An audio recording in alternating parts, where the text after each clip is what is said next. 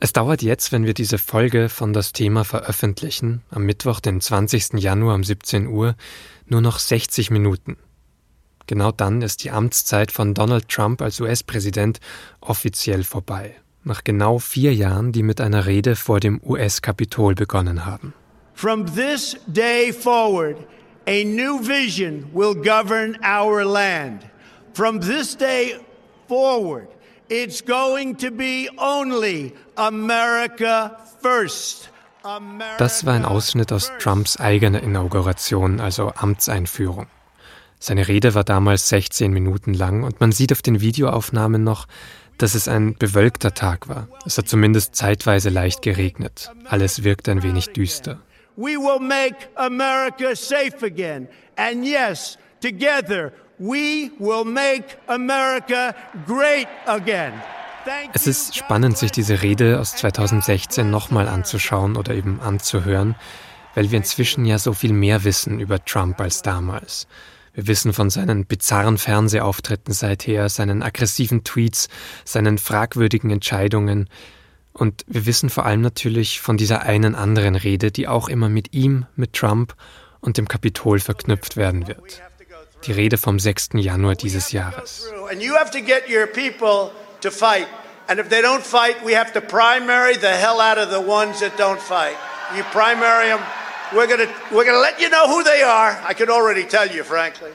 Das ist die Rede, in der Trump ein weiteres Mal über die verlorene Präsidentschaftswahl 2020 gesprochen hat. Die Rede, nach der seine UnterstützerInnen das Kapitol gestürmt haben. And we fight. We fight like hell. And if you don't fight like hell, you're not going to have a country anymore. Mit vor Ort in Washington, am Kapitol in dieser Menschenmenge, war am 6. Januar auch mein Kollege Hubert Wetzel. Und er war natürlich auch schon die ganzen vier Jahre davor in Washington und hat für die SZ über die Trump-Präsidentschaft berichtet. In dieser Folge von das Thema blicke ich deshalb mit ihm zurück auf vier Jahre Korrespondentenleben im Ausnahmezustand, auf die Menschen, die Trump gewählt und unterstützt haben und vor allem auch auf diesen 6. Januar am US-Kapitol, als vielleicht am deutlichsten wurde, welchen Hass Trump gesät hat. Mein Name ist Vincent Vitus Leitgeb und gleich geht's los. Hallo, liebe Hörerinnen und Hörer von Das Thema. Ich bin Susanne Schneider, Redakteurin beim Magazin der Süddeutschen Zeitung. Ich habe gerade für unseren Newsletter Das Rezept ein Interview geführt über Zitronen und dabei gelernt, dass alle Zitronen, die wir im Supermarkt kaufen, unreif sind. Wussten Sie das? Die beste Art, wie Sie unsere Arbeit unterstützen können, ist ein Abo der SZ. Alle Infos finden Sie dazu auf sz.de slash Probe. Schauen Sie mal rein. Das Thema. Der Podcast der Süddeutschen Zeitung.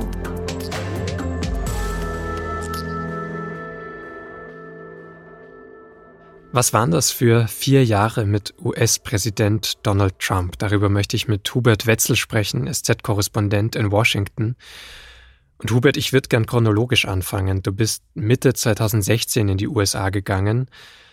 Wenn du heute auf diese Zeit zurückschaust, was war denn das damals für eine Zeit in der Gesellschaft? War das auch schon so aufgeregt, wie wir es heute haben? War das auch schon so polarisiert oder war das damals noch ganz anders?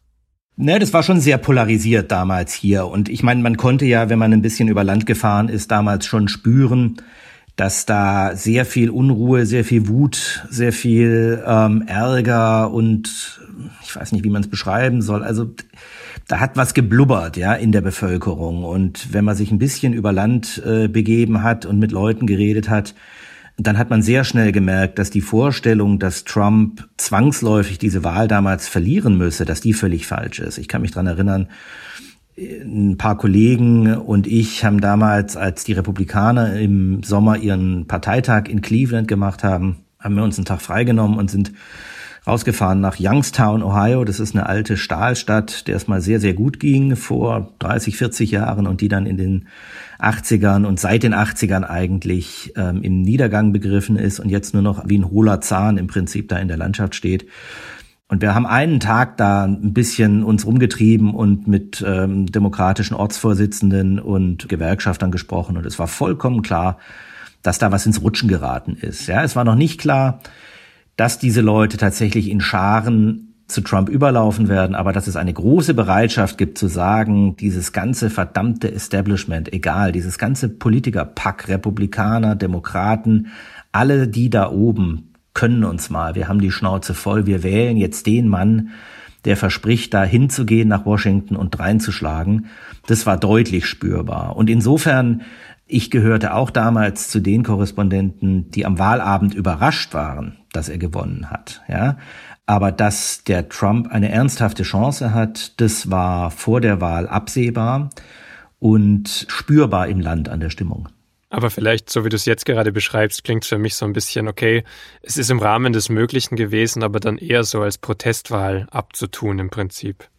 Genau, das trifft sehr gut. Ja, es war im Rahmen des Möglichen ähm, und sozusagen alle Dominos mussten in die richtige Richtung fallen. Ja, hätte Trump einen dieser drei Rust Belt Staaten, die er damals gewonnen hat, nicht gewonnen, oder zwei, um zwei ging es, glaube ich, dann äh, hätte die Clinton gewonnen. Und es waren ja sehr enge Margen da, da ging es ja immer nur um ein paar Zehntausend Stimmen. Also insofern, Trump hatte schon auch sehr viel Glück, aber es gab diese Welle, auf der er geritten ist, was sich da aufgebaut hat über Jahre, wenn nicht Jahrzehnte.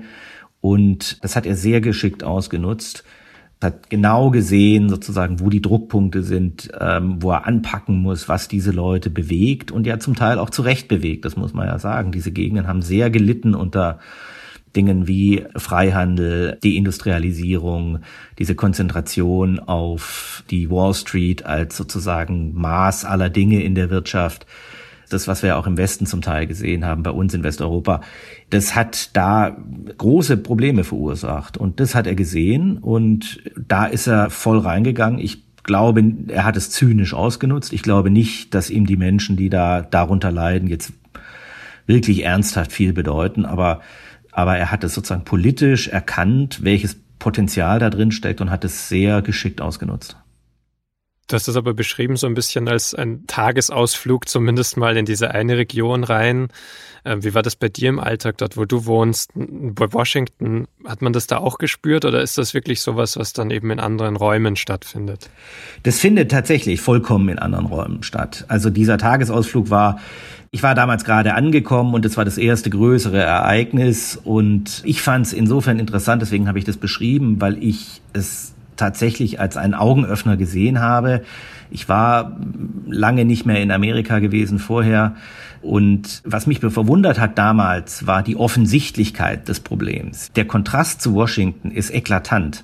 Washington ist eine der reichsten Regionen hier in den USA. Ähm, hier sitzt die Regierung und da hängt natürlich alles dran, was dann so dazugehört. Und das bildet einen eigenen Kosmos, der mit dem Leben der Amerikaner wenn man ein paar Meilen rausfährt schon, ähm, eigentlich nicht mehr viel zu tun hat. Ich kann mich erinnern, ich habe mich damals, wir wohnen hier so ein bisschen außerhalb der Stadt in einem Vorort und es gibt da eine große Straße, die heißt River Road, die führt aus Washington raus quasi ähm, nach ähm, Nordwesten und entlang dieser River Road liegen einige sehr gediegene, sehr teure Privatschulen.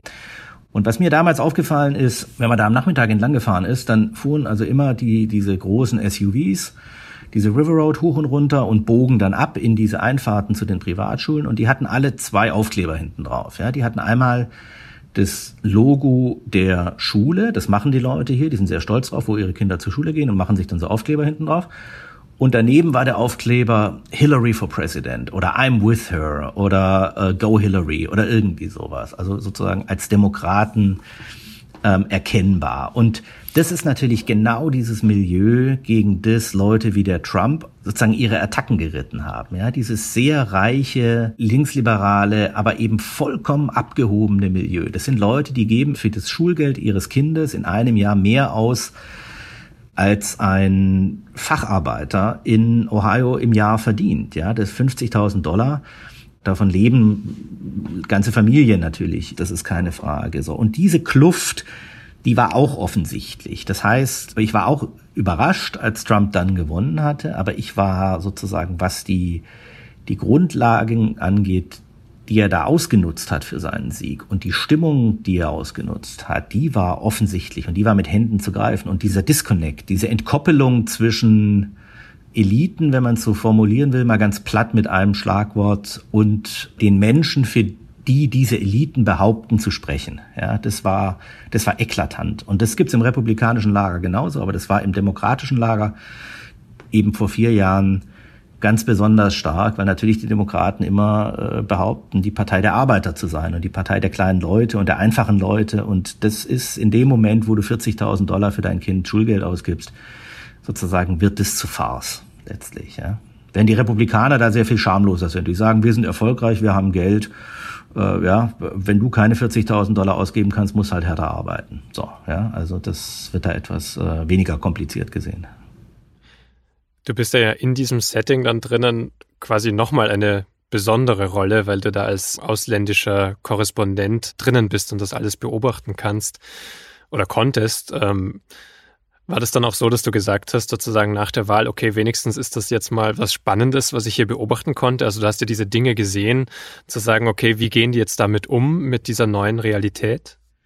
Natürlich ist es aus rein journalistischer Sicht immer interessanter, über etwas zu schreiben, was neu ist und was aufregend ist und wo äh, sozusagen Spannung drin steckt, ja, als jetzt über das zu schreiben, was wir kennen seit was weiß ich wie vielen Jahren. Ja, also das deutsch-amerikanische Verhältnis unter Hillary Clinton wäre natürlich im Wesentlichen das alte deutsch-amerikanische Verhältnis gewesen. Ja, mit hier und da mal aufflammenden Streitigkeiten über einzelne Sachfragen, aber nicht mit einem grundlegenden Zerwürfnis zwischen äh, der Kanzlerin und dem US-Präsidenten bis hin zu dem Punkt, wo die eben dann aufhören miteinander zu reden, ja.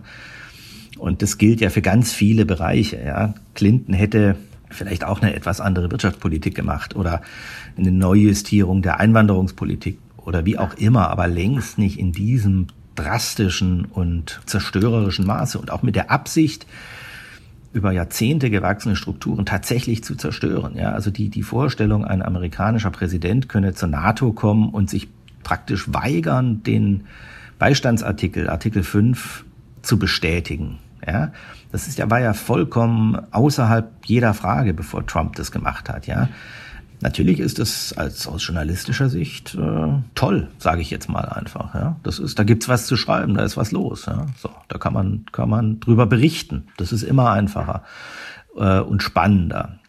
Die Washington Post hat ja da, was ich aus der Ferne zumindest ja passend fand, dann einen Podcast gestartet, auch der hieß Can he do that? Also wirklich ja. kann er das machen, weil das ja. ja. diese täglichen Fragen, die du auch gerade beschrieben hast, immer sehr unkonventionell äh, gebrochen mit Normen es war sozusagen nie langweilig, aber würdest du sagen, an welchem Punkt wurde das denn wirklich anstrengend oder wo du sagst, okay, jetzt wird es auch bedrohlich? War das von Anfang an schon so oder hat sich das erst entwickelt? Es ist natürlich, wenn man permanent damit rechnen muss, dass irgendwie ein Tweet kommt, der so hammermäßig ist, dass man irgendwie sozusagen die Berichterstattung komplett umbauen muss, dann ist es natürlich schon irgendwann zermürbt einen das ein bisschen. Und ich will jetzt auch nicht den Eindruck erwecken, als stünde ich hier so abgehoben irgendwie ähm, über den Dingen und freute mich darüber, dass das also alles ganz, ganz toll und spannend ist. Das war jetzt sozusagen eine rein persönliche Sicht eines Auslandskorrespondenten, wie du gesagt hast. Ich bin mir durchaus bewusst natürlich, dass diese Entscheidungen für ganz viele Menschen dramatische und zum Teil lebensbedrohliche Folgen hatten. Da gibt's überhaupt keine Zweifel. Ja, ich bin da rausgenommen als Korrespondent. Ich lebe hier sozusagen in gewisser Hinsicht ein bisschen abseits der Gesellschaft. Aber natürlich, wenn der Präsident anfängt, das Krankenversicherungssystem zu demontieren, dann hat es für Millionen Amerikaner, die ihre Krankenversicherung verlieren, dramatische Folgen. Und das ist natürlich was, wo ich dann auch nicht mehr drüber stehe und sage, naja gut, hm, das ist halt so sondern natürlich, das ist furchtbar, dass das im Alltag von Millionen Menschen drastische Folgen hatte, was Trump gemacht hat, steht ganz ohne Zweifel und das kann man auch nicht wegreden. Und das betrifft natürlich Einwanderer, vor allem natürlich illegale Einwanderer, die ohne, Papiere hier leben, die dann ab einem gewissen Punkt tatsächlich gejagt wurden. Es betrifft aber eben auch viele Leute, wie gesagt, die ihre Krankenversicherung ähm, verloren haben. Diese ganzen kleineren Verbesserungen und Ausbauten am Sozialstaat, die Trump eben versucht hat zurückzudrehen. Ähm, ja, weiß ich nicht, wie, wie man das erklärt, warum eine Regierung sich sozusagen so viel Mühe macht und so viel Energie da reinsteckt, anderen Menschen das Leben schlecht zu machen, kann man dann eigentlich nicht mehr so richtig nachvollziehen. Jetzt hast du am Anfang eben schon erzählt ein bisschen von dieser Wut auf das Establishment, die Trump ausgenutzt hat im Wahlkampf 2016. Wieso hat sich das dann 2020 wiederholt? Wieso hat man da bis dahin nichts gelernt gehabt, dass ihn ja doch nochmal so viele Menschen wiedergewählt haben? Naja, ich glaube, dass ähm, das Phänomen, was wir zwischen 2016 und 2020 gesehen haben, war sozusagen dann eine Art gegenseitiges Eingraben, wenn man so will. Ja, also das ging los. Die Gesellschaft war schon sehr polarisiert und 2016 haben wir die erste dramatische Folge dieser Polarisierung gesehen. Aber in den Jahren danach gab es eben auf beiden Seiten keinerlei Bereitschaft, irgendwie aus diesen eingebunkerten Positionen rauszuklettern und sich mal zu überlegen, was tun wir dem Land da eigentlich an, ja? Und bei Trump gab es dazu keine Bereitschaft, weil er, wie gesagt, seine politische Kraft aus dieser Polarisierung zieht. Seine Anhänger definieren ihre Position im Wesentlichen in Abgrenzung zu den Demokraten. Und bei den Demokraten hat man in den letzten vier Jahren eigentlich exakt das gleiche ähm, Phänomen beobachten können. Das ist das, was hier als Negative Partisanship bezeichnet wird, also sozusagen, na, wie übersetzt man das, negative Parteinahme. Das heißt, man ist eigentlich, man, man entscheidet sich für einen Politiker, weniger wegen der Sympathie oder sozusagen, wenn man diesen Politiker besonders gut findet, sondern weil er der Gegner eines Politikers ist, den man besonders schlecht findet. Und das war, glaube ich, das, was hier zunehmend die politische Entwicklung angetrieben hat. Ja, also alles, was Trump gemacht hat, war Grundübel. Alles, was die Demokraten gemacht haben, war aus Sicht der anderen Seite Grundübel. Es war immer sozusagen immer nur gegen, gegen, gegen, gegen die andere Seite. Und insofern, dass die Trump-Anhänger oder auch nur die Trump-Sympathisanten 2020 in großer Zahl zur Wahl gehen würden, war insofern nicht, nicht wirklich überraschend, weil der Wahlkampf von Trump baute ja darauf auf, diesen Leuten Angst vor Joe Biden zu machen, ja, vor dem Sozialisten, ähm, dem radikalen Linken, der das Land zugrunde richtet und verrät, an China verrät. Und der Wahlkampf der Demokraten war, ihren Wählern Angst vor Trump zu machen, vor dem Faschisten, der die Diktatur dann einrichtet, ja. Und Angst und Wut und Abscheu, das sind eben sehr starke Motivatoren bei so einer Wahl. Viel mehr als Vernunft und Hoffnung oder Unterstützung für eine bestimmte Position. Und deswegen waren beide Seiten aufgepeitscht und so kamen diese enormen ähm, Wählerzahlen zustande. So kam es zustande, dass Trump nochmal im Vergleich zu 2016 nochmal 10 Millionen Wähler dazugewonnen hat, aber gleichzeitig eben, weil er eine so polarisierende Figur ist, auf der anderen Seite die Demokraten noch viel mehr Wähler dazu gewinnen konnten und dann eben der Biden mit einem bisher nie dagewesenen Ergebnis gewonnen hat. Aber es war eben beide Lager waren aufgepeitscht in der Abscheu gegenüber letztlich einander. Ja, das war sozusagen die Dynamik, die hier stattgefunden hat. Ja.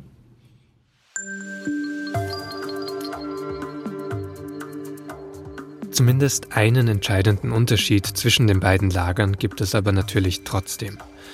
2016, als Hillary Clinton die Wahl gegen Trump und die Republikaner verloren hat, wegen nur wenigen tausend Stimmen, wie Hubert Wetzel schon erklärt hat, haben die Demokraten das sofort akzeptiert. Im Gegensatz zu Trump und zahlreichen UnterstützerInnen 2020. So, look, all I want to do is this. I just want to find uh, 11,780 votes, which is one more than we have. Das ist ein Anruf Trumps, den die Washington Post veröffentlicht hat. Darin macht Trump Druck auf den republikanischen Innenminister des Bundesstaates Georgia. Der solle doch irgendwo noch 11.780 Stimmen finden. Genau so viele, damit Trump genau eine Stimme vor Biden liegt. They're going around playing you and laughing at you behind your back, Brad. Whether you know it or not, they're laughing at you. And you've taken a state that's a Republican state and you've made it almost impossible for a Republican to win because of cheating, because they cheated like nobody's ever cheated before. Es gibt keinerlei Anzeichen für Wahlbetrug in den USA. Und trotzdem erzählt Trump genau das seit Anfang November. Nicht nur in Telefonaten, sondern auch auf großen Bühnen. Zuletzt eben am 6. Januar, kurz bevor die Menschenmenge weiter zum Kapitol gezogen ist. All Vice President Pence has to do is send it back to the states to recertify. And we become president, and you are the happiest people.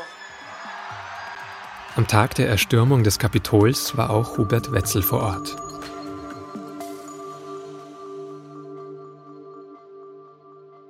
Also ich war in Washington unterwegs. Ich war an der Mall, der National Mall. Das ist hier dieser so ein großer, breiter Parkstreifen im Herzen der Hauptstadt letztlich. Und nördlich davon liegt das Weiße Haus und da hat der Trump diese Rede gehalten am 6. Januar. Und ich war eben zuerst auf der Mall und bin da so ein bisschen rumgelaufen und habe mir das angeschaut. Und es sah im Prinzip da aus wie eine normale Trump-Veranstaltung. Ja, da war das übliche Publikum. Ähm, so sieht man dann eben an der Ausstattung und an den Klamotten. Und dann ist aber eben auch sozusagen sind ganz normale Leute da. Ne? Also ich meine, das sind ja 74 Millionen Amerikaner, die ihn gewählt haben. Und ich habe dann die Rede mir angehört. Die war nicht besonders gut zu hören. Der Ton war nicht gut. Und ich glaube auch, hatte auch nicht den Eindruck, dass die Leute sich jetzt so wahnsinnig dafür interessieren, weil im Prinzip hat der Trump ja nichts Neues gesagt. Er hat das gesagt, was er immer sagt. Ja, die Wahl ist mir gestohlen worden.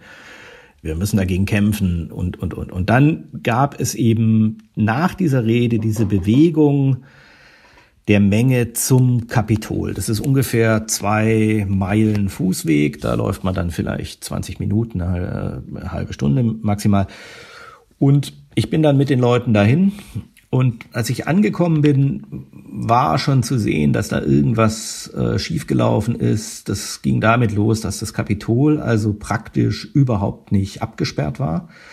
Das waren so kleine Zäunchen, die die da aufgebaut hatten und die waren also längst weggeräumt und niedergetrampelt. Und es war eben auch praktisch keine Polizei zu sehen. Es gab keine Beamten, die da irgendwie in Krawallausrüstung standen und, und irgendwie eine Kette gebildet hätten oder sowas. Und es war am Vordereingang, wurde schon gerangelt, geschlägert. Die Leute kletterten da auf so Gerüste und haben da die Verkleidung runtergerissen und, und solche Sachen. Und es wurde dann auch schon es wurde mit diesen Flashbangs geschossen, also diesen, diesen Knallgranaten. Also waren die Leute da vorbereitet? Hattest du da den Eindruck, weil du gesagt hast, die Rede war gar nicht so entscheidend sozusagen. Also hatten die schon diesen Plan vielleicht im Vorhinein? Ich denke schon, dass einige den hatten. Ja, ja, das war offensichtlich. Und es waren auch einige oder nicht, nicht wenige waren, wenn man so will, sozusagen auf, auf Krawall ausgerichtet, ja, und, und für Krawall ausgerüstet. Ja, ich habe dann also da so eine kleine, so eine Truppe gesehen, die also knieten da auf dem Rasen und wühlten in ihren Rucksäcken rum und haben dann also da die Ellenbogenschützer und die Knieschützer und die Helme rausgeholt. Also die wussten schon, was sie machen. Und dann bin ich rum auf die Westseite, also die, sozusagen die hintere Fassade gegangen und da gibt's drei große Freitreppen, die zu den Eingängen führen. Einmal auf der Senatsseite, einmal in der Mitte und einmal auf der, äh, der Hausseite. Und da waren die Türen auch schon belagert und zum Teil aufgebrochen und Leute kletterten da rein und raus. Und dann stand ich an einer Seitentür und dann bahnten sich da plötzlich so ein paar Sanitäter den Weg rein mit einer Bahre und kamen dann nach zehn Minuten also wieder raus. Und da lag dann diese Frau drauf, die innen im Kapitol angeschossen worden ist von den, oder erschossen wurde von der Polizei, als sie versucht hat, durch so eine Tür zu klettern. Und das war dann schon ein bisschen dramatisch, weil dann auch die Wut der Leute deutlich gestiegen ist. Die haben dann also angefangen, da die Polizisten anzuschreien und zu sagen, also was soll das, ihr schießt auf uns, ihr Verräter und wir haben euch den ganzen Sommer über verteidigt. Während dieser äh, Black Lives Matter Demonstrationen haben wir immer sozusagen zur Polizei gehalten, Back the Blue und, und solche Sachen. Und jetzt, jetzt schießt ihr auf uns, ihr müsstet euch mit uns erheben gegen diese korrupten Politiker und so. Also das war ähm, erst in dem Moment sozusagen, dass diese Emotionen noch höher gekocht ja, sind? Oder gab es davor schon einen, wo man sagt, Demonstration wird jetzt zum Mob? Ja, doch, also ein Mob war es schon vorher auch. Ja, ja, also ein Mob war es auf jeden Fall. Ich glaube, in dem Moment, wo da eingebrochen wurde, war es ein Mob. Das war gar keine Frage. Ne? Also das waren sehr unterschiedliche Elemente, die da vereint waren. Ich glaube aber, vielleicht ist es genau das Wesen eines Mobs. Ja? Es gab einen harten Kern von Leuten, die tatsächlich, glaube ich, die Vorstellung hatten, sie stürmen das Kapitol, sie putschen quasi, sie verhindern die Bestätigung des Wahlergebnisses durch den Kongress und halten so Trump an der Macht. Ja, also diesen harten Kern gab es, da waren so Milizionäre dabei. Die ganzen Namen dieser Milizen äh, gehen ja jetzt auch durch die Medien, die Oath Keepers, die Three Percenters und, und, und. Da gibt's eine, eine beliebige Anzahl. Und ich kenne zufällig den Anführer dieser, dieser Outkeepers äh, ein bisschen, weil ich meine Geschichte über den gemacht habe. Und der sprang da auch rum. Ich habe mich auch kurz mit dem unterhalten und so. Also da waren Leute, die die dieses, glaube ich, als eine Art paramilitärische Aktion gesehen haben und die sehr genau wussten, was sie da machen. Und dann gab es eine große Masse an Mitläufern, die halt dabei sind, weil mal was los ist. Ja, und wenn mal was los ist, dann ja, und wenn, wenn man nicht verhaftet wird, wenn man eine Scheibe einschmeißt, dann macht man es halt auch mal, ja. Also dann, so, so entfesselt sich ja. Und das ist ja genau sozusagen das, die, die Mob-Dynamik, dass plötzlich Leute, von denen man die in einem rationalen, vernünftigen Moment ihres Lebens nie auf die Idee gekommen wären, zum Kapitol zu gehen und die Scheibe einzuschlagen, eben dann plötzlich zum Kapitol gehen und die Scheibe einschlagen. Und es gab letzt, ich habe letztens eine interessante Formulierung gelesen von jemand, der eben sozusagen versucht hat, dieses, diese Masse an Menschen zu charakterisieren. Und der sagte, es sei sozusagen eine Mischung gewesen aus Terrorismus und Tourismus. Und ich fand, es war sehr, sehr treffend. Ja, also es gab einen harten Kern von rechten Sturmtruppen, wenn man so will. Ja, das war der Terrorismus. Und es gab aber dann einen großen schützenden Ring um diese Leute aus Krawalltouristen. Ja, und das erklärt auch, warum letztlich die Augenzeugenberichte sehr unterschiedlich sind. Ja, es gibt Augenzeugenberichte, die näher an dieser Terrorismusgruppe dran waren. Die erzählen dann von den halbtotgeschlagenen Polizisten und von den Leuten, die da quasi mit Handfesseln und irgendwie Geschrei, wo ist Nancy Pelosi und hängt Mike Pence auf und sowas durchs Ding gezogen sind. Und dann gibt's die Augenzeugenberichten eben von diesen etwas depperten Gestalten, die dann halt dadurch die Hallen wandern, ja, und sich aber, weil sie eben doch Touristen sind, schön zwischen den Samtseilen äh, bewegen, die da die Absperrungen bilden und so, ja. Das ist diese Mischung aus gefährlichen, wirklich staatsfeindlichen Elementen und eben diesen diesen Trotteln, die das dann auch alles noch irgendwie auf Facebook filmen und ins Internet stellen, ja, wo du dir auch denkst, also also wenn ich gerade illegal irgendwie in ein Regierungsgebäude eingebrochen bin, dann filme ich mich nicht doch dabei und stelle das auf Facebook und schreibe stolz dazu, also ich war im Kapitol, ja, ich habe das Kapitol erobert. Also da gab es, glaube ich, auch viele Leute, die sich gar nicht bewusst waren, dass sie was Illegales tun und was sie da eigentlich tun. Das war so, das ist so jetzt im Rückblick die Bilanz, die ich für mich ziehen kann, aber das macht natürlich das alles nicht harmloser. Ja, ein Mob ist ein Mob und wenn diesem Mob äh, jemand wie Nancy Pelosi in die Hände gefallen wäre, da glaube ich, hätte man für nichts garantieren können. Da hätte es durchaus Tote geben können. Das heißt nicht, dass die alle mit der Absicht dahin gezogen sind, Nancy Pelosi umzubringen. Ja, ich glaube, das muss man ein bisschen auseinanderhalten, aber die Folgen hätten sicherlich deutlich noch dramatischer sein können. Du hast schon gesagt, eben, du hast dann viel schon drüber nachgedacht natürlich. Und ich glaube, also den Moment, diese Ausschreitungen hätte man jetzt vielleicht nicht direkt so sehen können. Aber hast du inzwischen gedacht, im Nachhinein, es passt schon zu dieser Trump-Präsidentschaft, dass es so dann geendet ist? In gewisser Hinsicht schon. Also ich habe mich immer ein bisschen, also man muss, glaube ich, man muss ein bisschen auseinanderhalten, ob der Trump das angeschoben hat oder wissentlich angestiftet hat mit der Absicht, irgendwie sich dadurch an die Macht klammern zu können, das weiß ich nicht. Ich glaube, ähm, es ist nicht auszuschließen und ich glaube, am Ende wäre er bereit gewesen, alles zu tun. Ja, ich glaube auch insofern ja. Auf der anderen Seite ist es natürlich auch ein bisschen bizarr, denn es ist ja nun mal so, in der Verfassung der Vereinigten Staaten steht klipp und klar drin, dass die Amtszeit des Präsidenten am 20. Januar um 12 Uhr mittags endet.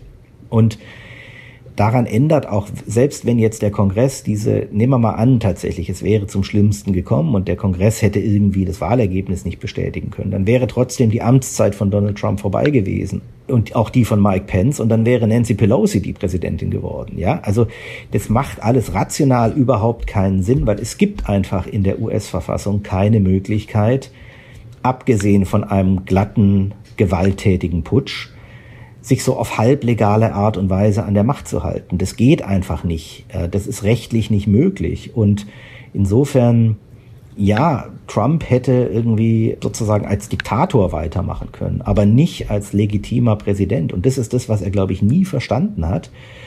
Und das ist, wenn man so will, auch das Bizarre, dass er versucht hat, einen ich benutze dieses Wort jetzt mal bei aller sozusagen Unvollkommenheit. Er hat versucht, einen Putsch durchzuführen, aber im Rahmen der rechtlichen Gegebenheiten. Nur leider lassen diese rechtlichen Gegebenheiten eben keine illegitime Machtverlängerung zu. Das ist genau das Problem. Also er hätte, wenn er tatsächlich er, hätte er zwingen wollen, Präsident zu bleiben, dann hätte er sagen müssen, ich setze alles außer Kraft, ich rufe das Kriegsrecht aus, ich mache mich quasi zum Diktator und dann sollen sie mal kommen und mich aus dem Weißen Haus holen, ja. Aber sozusagen der Versuch, eine Formalie zu stören oder aufzuhalten, wie diese Bestätigung des Wahlergebnisses durch den Kongress, das ist einfach ähm, jetzt mal, wenn man mal das Handbuch des Putschisten äh, da mal nachschlagen würde, dann würde da wahrscheinlich stehen, das ist ein halbherziger Kinderkram. Das macht es alles nicht erfreulicher oder sowas, aber es hätte nicht dazu geführt, dass Trump Präsident bleibt. Und das macht es alles so bizarr, wenn, wenn man jetzt mal das rückblickend bewerten will. Das ist vollkommen ziellos in dem Sinne, ja, außer Krawall zu machen und den Leuten die Faust unter die Nase zu halten. Ja, das ist alles keine Frage, dass das passiert ist, aber dass das ein Plan, ein sinnvoller Plan gewesen wäre, um an der Macht zu bleiben als Präsident, kann man nicht behaupten. Ja, das hätte auf diese Weise nicht funktioniert und das war auch absehbar. Aber es ist dann trotzdem wahrscheinlich eine passende Beschreibung, wenn du sagst, das war bizarr, gefährlich. Diese Mischung passt ja dann doch sehr gut zur Trump-Ära dazu eigentlich.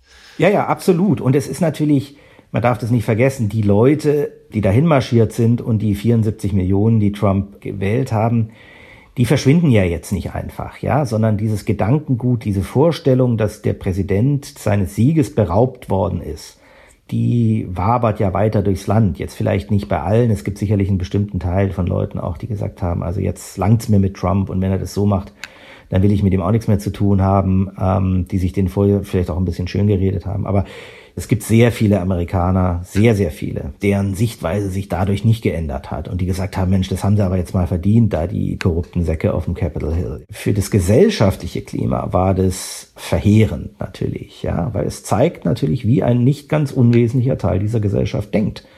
Und für die ist dann eben Gewalt durchaus ein akzeptiertes Mittel der politischen Auseinandersetzung. Da darf man sich keine Illusionen machen.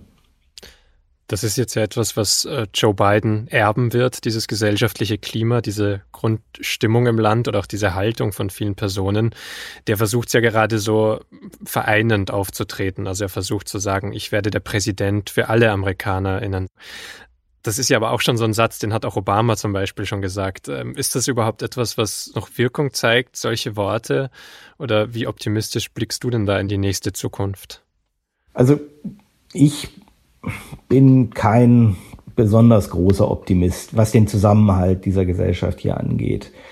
Ich bin das eigentlich aber auch schon seit etlichen Jahren nicht. Ich war hier schon Anfang der 2000er mal Korrespondent für eine andere Zeitung und man konnte da schon merken, dass irgendwas in dieser Gesellschaft auseinanderdriftet. Und das ist gar kein Vergleich zu dem, wie es heute ist. Aber wie gesagt, ich hatte mit diesem, diesem Milizenführer, diesem Oathkeeper-Chef, äh, das, dass ich mit dem gesprochen habe, ist jetzt auch schon zwei oder wenn nicht gar drei Jahre her. Und ich hatte den damals in Montana besucht.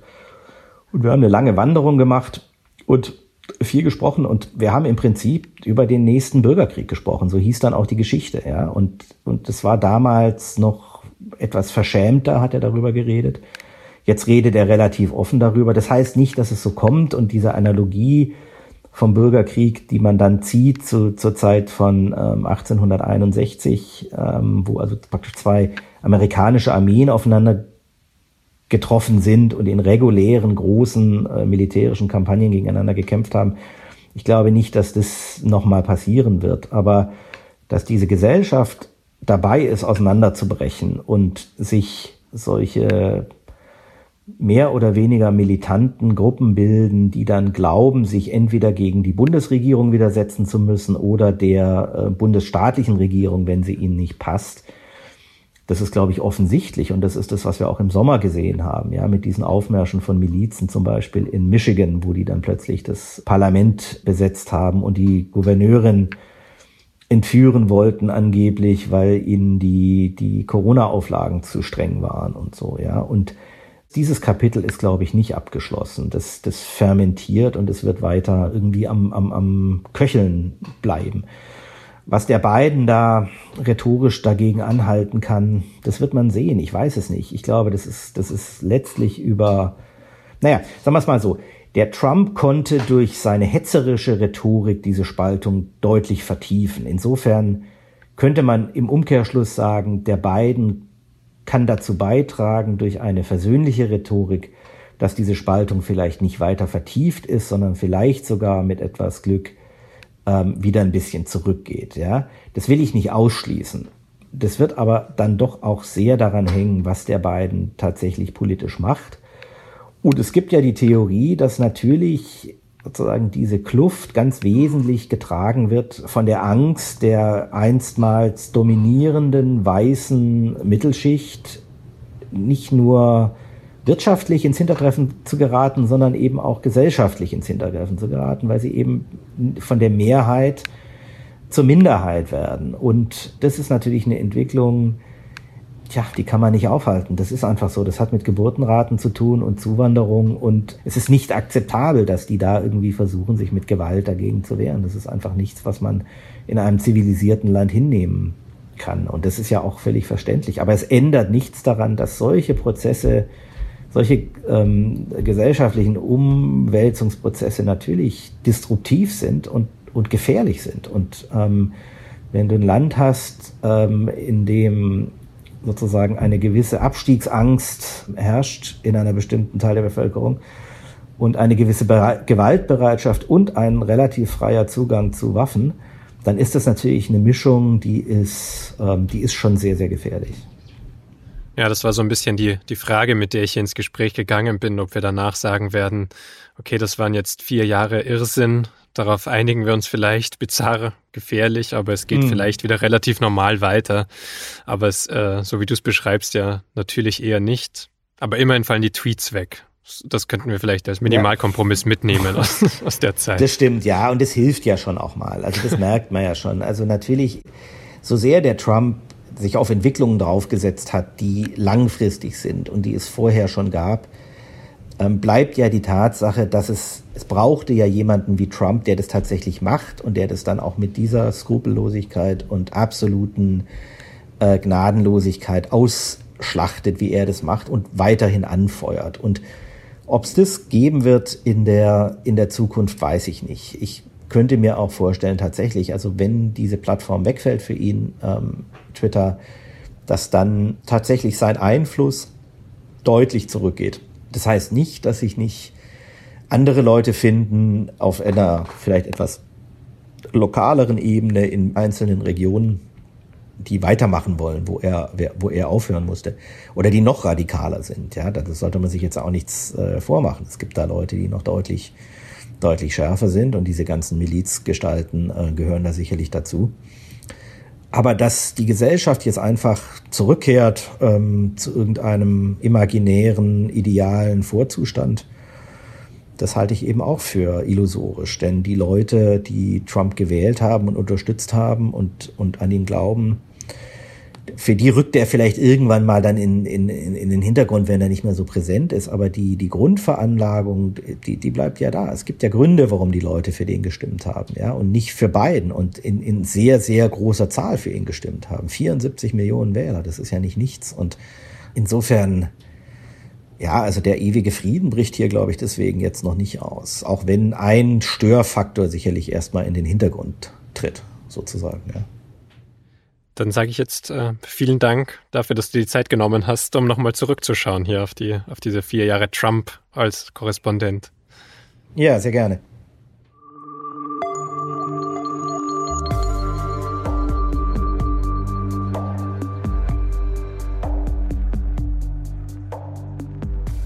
Das war das Thema für diese Woche mit Hubert Wetzel, einem der SZ-Korrespondenten in den USA. Sie finden natürlich laufend Reportagen und Kommentare von Hubert Wetzel auch zur Amtseinführung von Joe Biden auf sz.de und in den Ausgaben der Süddeutschen Zeitung. Eine kleine Auswahl von Texten, zum Beispiel die Reportage über den Sturm auf das Kapitol, verlinke ich in den Show Notes. Dort finden Sie auch einen Text über die schwer bewaffnete Miliz der Oath Keepers, die Hubert im Gespräch erwähnt hat. Dieser Podcast wird produziert von Julia Ongert, Laura Terberl und mir, Vincent Vitus Leitgeb. Außerdem an dieser Folge mitgewirkt hat Moritz Eder. Wenn Ihnen der Podcast gefällt, freue ich mich, wenn Sie ihn zum Beispiel auf Apple Podcasts bewerten. Sonst schreiben Sie uns auch gerne eine Mail an podcast.sz.de. Danke fürs Zuhören und bis zum nächsten Mal.